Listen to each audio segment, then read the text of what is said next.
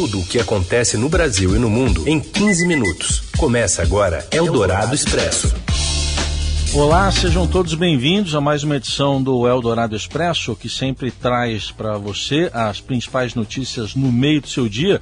Isso para você que está nos ouvindo no FM 107,3 da Eldorado, ao vivo, também pelo nosso aplicativo ou pelo site radioeldorado.com.br. Mas este programa também é podcast, pode ser ouvido em qualquer horário. Eu sou Raíssen Abac e estes são os destaques desta segunda, 21 de fevereiro de 2022. O número de mortos já passa de 170 em Petrópolis e supera a maior tragédia da história da cidade, que volta a ter risco de chuva forte nesta segunda-feira. A Rússia afirma ter matado cinco invasores ucranianos que cruzaram sua fronteira. O governo da Ucrânia nega a entrada e a tensão aumenta enquanto a França tenta articular uma negociação. E ainda a vacinação de crianças contra a Covid em escolas de São Paulo e a queda da letalidade com o uso de câmeras corporais em policiais em três estados. Eldorado Expresso. Tudo o que acontece no Brasil e no mundo em 15 minutos. O presidente russo Vladimir Putin convocou nesta segunda-feira autoridades do alto escalão para considerar o reconhecimento da independência das regiões separatistas do leste da Ucrânia, uma medida que pode aumentar ainda mais as tensões com o Ocidente, em meio a temores de que o Kremlin possa lançar uma invasão do país vizinho nos próximos dias. A reunião do Conselho de Segurança Presidencial, convocada às pressas, ocorre em meio a um aumento nos confrontos no leste da Ucrânia. E hoje, a Rússia disse ter matado cinco invasores e destruído dois veículos militares ucranianos que teriam entrado em seu território. A Ucrânia nega ter enviado o grupo ao território russo. Enquanto isso, o governo da França afirmou que os presidentes da Rússia, Vladimir Putin, e dos Estados Unidos, Joe Biden, concordaram, em princípio, em participar de uma cúpula proposta pelo presidente francês Emmanuel Macron para discutir a crise na Ucrânia. Ainda de acordo com o governo francês, a cúpula será seguida de um encontro com todas as partes envolvidas na crise na fronteira, em que será abordada a segurança e a estabilidade estratégica na Europa e esclareceu ainda que o diálogo não poderá acontecer se a Rússia invadir a Ucrânia. O acordo, em princípio, para a cúpula foi anunciado após o segundo telefonema de Macron com Putin em meio ao esforço para evitar que a Rússia invadisse a Ucrânia. Eldorado Expresso. E agora nós vamos à região serrana do Rio de Janeiro acompanhar de perto os últimos acontecimentos em Petrópolis, porque a tragédia causada pelas chuvas há uma semana já é a pior da cidade em número de mortos. De lá fala ao vivo o repórter do Estadão, Márcio Douzan. Douzan, boa tarde. Quais são as últimas informações? É, boa tarde, Heisen. Boa tarde a todos. Os números mais atualizados chegaram a 176, o número de de vítimas fatais né, dessa tragédia que atingiu Petrópolis e ainda há 126 pessoas desaparecidas. Né? O IML já identificou 144 corpos e só um relato, nesse momento estou parado à beira do rio Piabanha, é, a gente fez, contou a história de um pai, né, que ele está procurando é, o filho por conta própria na beira do rio, o filho estava naquele ônibus que foi arrastado pela enxurrada e agora eles estão aqui fazendo um trabalho junto com o Corpo de Bombeiros e também uma máquina, uma retroescavadeira para tentar é, o leito do rio e tentar, enfim, é, encontrar o, o, menino que é o Gabriel Rocha, né? O pai dele é o Leandro Rocha, ele também está por aqui, está tendo esse trabalho para tentar ver se se encontra né, o Gabriel Rocha. Dozan, já superou então esse número a tragédia de 1988 e as buscas, uh, há uma concentração em algum local específico desses 126 desaparecidos? Não, não há uma concentração específica, infelizmente, porque a tragédia atingiu vários pontos é, do, aqui de Petrópolis. A gente tem falado muito da região é, do Morro da Oficina, mas hoje pela manhã eu estive com o nosso fotógrafo Wilton Júnior é, em outro ponto da cidade, a Vila Chácara, onde também houve um deslizamento, onde também tem áreas interditadas e segundo uma moradora, é, dois corpos haviam ser, sido retirados é, desse local somente hoje pela manhã. Então ainda não tem como se dizer que as buscas estão concentradas é, em um único ponto, porque infelizmente são várias regiões é, é da cidade que ainda tem muito, enfim, tem áreas soterradas e onde o, os bombeiros estão fazendo buscas. É, o foco principal, claro, é no Morro da Oficina, onde, segundo relatos de moradores, 80 casas né, teriam sido soterradas, mas como eu disse no início, aqui na entrada do programa, é, a gente está na beira do rio, onde também é, há possíveis vítimas, lembrando, né?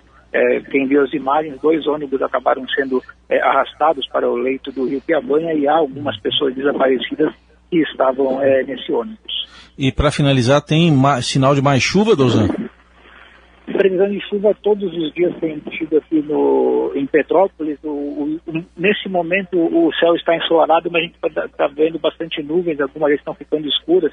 É, tem sido comum desde que a gente chegou aqui no início da manhã de quarta-feira, é, chuvas ao final é, do dia. Só mais um detalhe, é, o bispo aqui do, de Petrópolis vai fazer é, uma missa uh, às 19 horas, uma missa de, de sétimo dia, em homenagem né, às vítimas dessa tragédia. A missa vai ser conduzida pelo, pelo bispo na igreja Santo Antônio, que fica próximo ao Morro da Oficina e que tem sido é, um dos pontos de, de abrigo de desabrigados. Muito bem. Márcio Douzan, falando direto de Petrópolis. Obrigado e um bom trabalho. Valeu, um abraço a todos. Eldorado Expresso. O presidente Jair Bolsonaro convidou o príncipe herdeiro da Arábia Saudita, Mohammed bin Salman, para visitar o Brasil em março o monarca com quem o chefe do executivo brasileiro diz ter certa afinidade, governa um regime ultraconservador, baseado no islamismo, ou no que eles acham que é o islamismo, e é apontado como suspeito do assassinato de um jornalista dissidente no país. Bolsonaro já se encontrou com o saudita em outras ocasiões. Segundo o presidente, a boa relação entre eles começou em junho de 2019, durante o encontro do G20, o grupo das 20 maiores economias do mundo, no Japão. Meses depois, em outubro daquele ano, o presidente brasileiro viajou ao Oriente Médio e descreveu um encontro com o príncipe como muito bom e descontraído. Bin Salman foi apontado por integrantes do Conselho de Direitos Humanos da ONU como suspeito de ordenar o assassinato do jornalista dissidente Jamal Khashoggi que visto, foi visto pela última vez com vida em outubro de 2018. Ele era colunista do Washington Post e a sua morte gerou grande repercussão global. O episódio levou o príncipe a ser denunciado por crime contra a humanidade pela ONG Repórteres Sem Fronteiras. A vinda de Mohamed ao Brasil em março foi revelada pelo blog de Natuza Neri no portal do G1, informação também confirmada aqui pela apuração do Estadão. Eldorado Expresso. O governo de São Paulo espera atingir a marca de 90% das crianças de 5 a 11 anos vacinadas contra a Covid com aplicação de doses nas escolas nesta semana. A chamada semana E começou no último sábado, dia 19, e se estende até a próxima sexta, dia 25. Mas a adesão depende de cada escola, que deverá encaminhar à prefeitura local a solicitação para o deslocamento das equipes de saúde para vacinação durante o horário de aulas.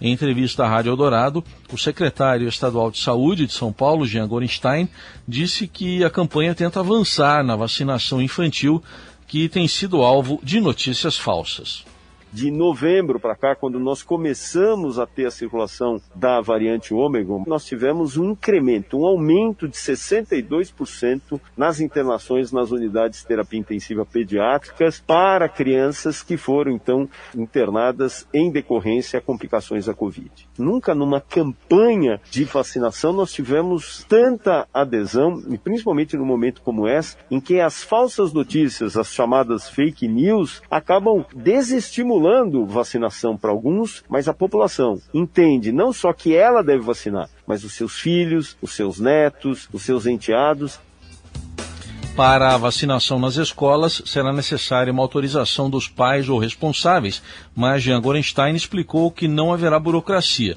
Segundo ele, o consentimento será por escrito, da mesma forma que já ocorre em atividades escolares corriqueiras, como a realização de excursões. Na entrevista à Rádio Eldorado, o secretário também confirmou a aplicação da quarta dose da vacina contra a Covid em idosos a partir de 4 de abril. O cronograma vai começar com pessoas acima de 90 anos e seguir em ordem decrescente de faixas etárias. Eldorado Expresso. Adotado em ao menos três estados, o uso de câmeras em operações policiais cresce no país e é apontado como uma das contribuições para a queda na letalidade. Temos mais informações com José Maria Tomazella.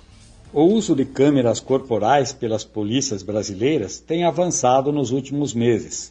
Após anos com iniciativas pontuais, a tecnologia na farda dos agentes já é adotada de forma permanente em três estados: São Paulo, Santa Catarina e Rondônia. Outros nove realizam testes, mais dois estados estão em fase de compra dos equipamentos para fazer testes. Apenas Acre e Sergipe afirmaram não planejar a adoção. No levantamento, o Estadão ouviu os 26 estados e o Distrito Federal.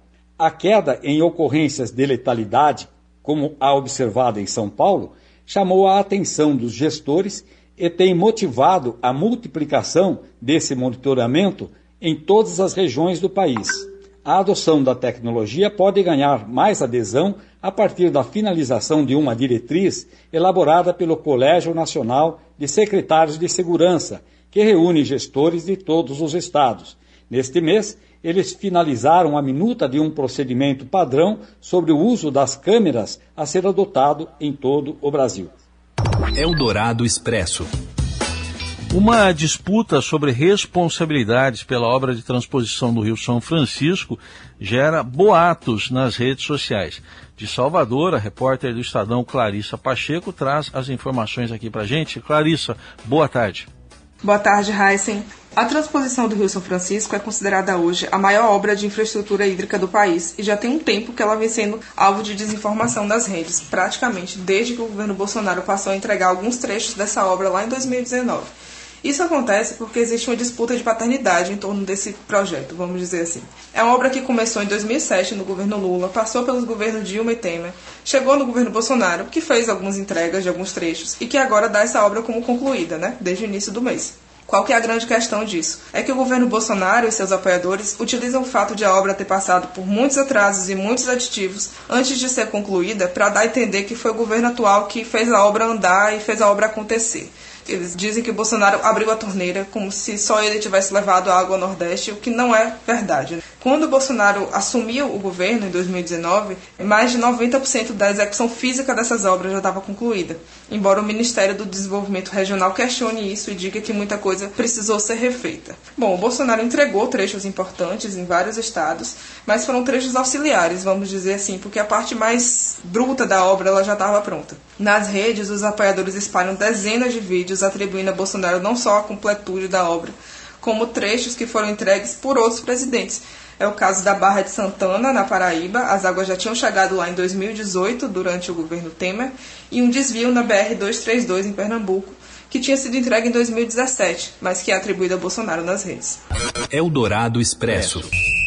O Vasco faz um acordo com uma empresa americana para vender 70% das ações de uma possível sociedade anônima de futebol. Temos mais detalhes. Fala, Robson Morelli. Olá, amigos. Hoje eu quero falar da Sociedade Anônima do Futebol, mais um clube brasileiro, um clube grande consegue firmar uma parceria e é vendido para investidores estrangeiros. Estou falando do Vasco. O Vasco faz uma parceria com um fundo americano 777 Partners que compra até 70%, segundo as primeiras informações, do clube do Rio de Janeiro. A 777 Partners é uma empresa de investimentos de Miami, nos Estados Unidos, fundada em 2015 e envolvida em diferentes setores da sociedade, setores de negócios, da aviação atenção ao entretenimento. Recentemente ela passou a investir no futebol também. Em setembro do ano passado, a 777 Partners, ela virou sócia majoritária do Gênova, da Itália. Ela investiu nesse clube italiano e agora tenta salvar o time que está lá nas últimas colocações. E também em 2018 ela passou a ter uma pequena parte das ações do Sevilha da Espanha. Agora a 777 Partner entra para o negócio do futebol brasileiro, faz uma parceria com o Vasco informações confirmadas pelo Estadão e deve investir algo na casa de 700 milhões de reais. É mais um clube que se rende ao dinheiro estrangeiro, ao capital de fora, conforme reza agora a regra da Sociedade Anônima do Futebol. Lembrando que o Botafogo, também do Rio de Janeiro, já entrou nessa e o Cruzeiro foi comprado pelo ex-atacante Ronaldo, time lá de Minas Gerais, que também, assim como o Vasco, disputa a Série B do Campeonato Brasileiro. É isso, gente. Falei, um abraço a todos, valeu! Eldorado Expresso. Uma empresa do movimento Eu Visto o Bem usa matéria-prima 100% reciclada e dá emprego a mulheres encarceradas. O Giba Mêndola, colunista da Rádio Eldorado e do Estadão, traz as informações para gente. Giba, boa tarde. Oi, Heisen, boa tarde, tudo bem? Hoje eu estou aqui para convidar os ouvintes da Rádio Eldorado a uma leitura de uma matéria que eu escrevi aí no portal do Jornal Estado de São Paulo sobre o movimento Eu Visto Bem que é uma empresa que produz roupas e acessórios com matéria-prima 100% reciclada, olha só, de garrafas PET e aparas de algodão. Mas o mais legal é que toda mão de obra dessa empresa, do movimento, é composta por mulheres encarceradas no sistema prisional ou por egressas, ou seja, mulheres que acabaram de deixar o presídio. Né? A criadora do projeto, a empresária Roberta Negrini, construiu uma carreira de sucesso como executiva de grandes empresas mas se sensibilizou né, por essa realidade das mulheres, principalmente das egressas, dificuldade de ressocialização dessa mulher. Né? É muita porta na cara, é muita porta fechada para quem decide retomar a vida, refazer a vida e ter uma segunda chance. Enfim, a partir daí, a Roberta criou uma empresa que hoje produz para outras marcas, para marcas famosas. Produz roupas, acessórios, bolsas e afins. No futuro, até o meio desse ano, a Me Visto Bem vai também virar uma loja e um showroom para compra direta. O objetivo da Roberta é que no futuro ela consiga empregar duas mil mulheres, uma equipe formada totalmente por mulheres presas ou egressas. É isso aí, gente. Dá uma conferida na matéria, que acho que é uma história bem legal. Abração, tchau, tchau. Valeu, com essa reportagem muito bem costurada pelo Giba Mêndola, a gente encerra o Eldorado Expresso desta segunda-feira. Uma boa semana para você e você acompanha a atualização das principais notícias na Rádio Dourado e também nas plataformas do Estadão. Até amanhã. Você ouviu Eldorado Expresso tudo o que acontece no Brasil e no mundo em 15 minutos.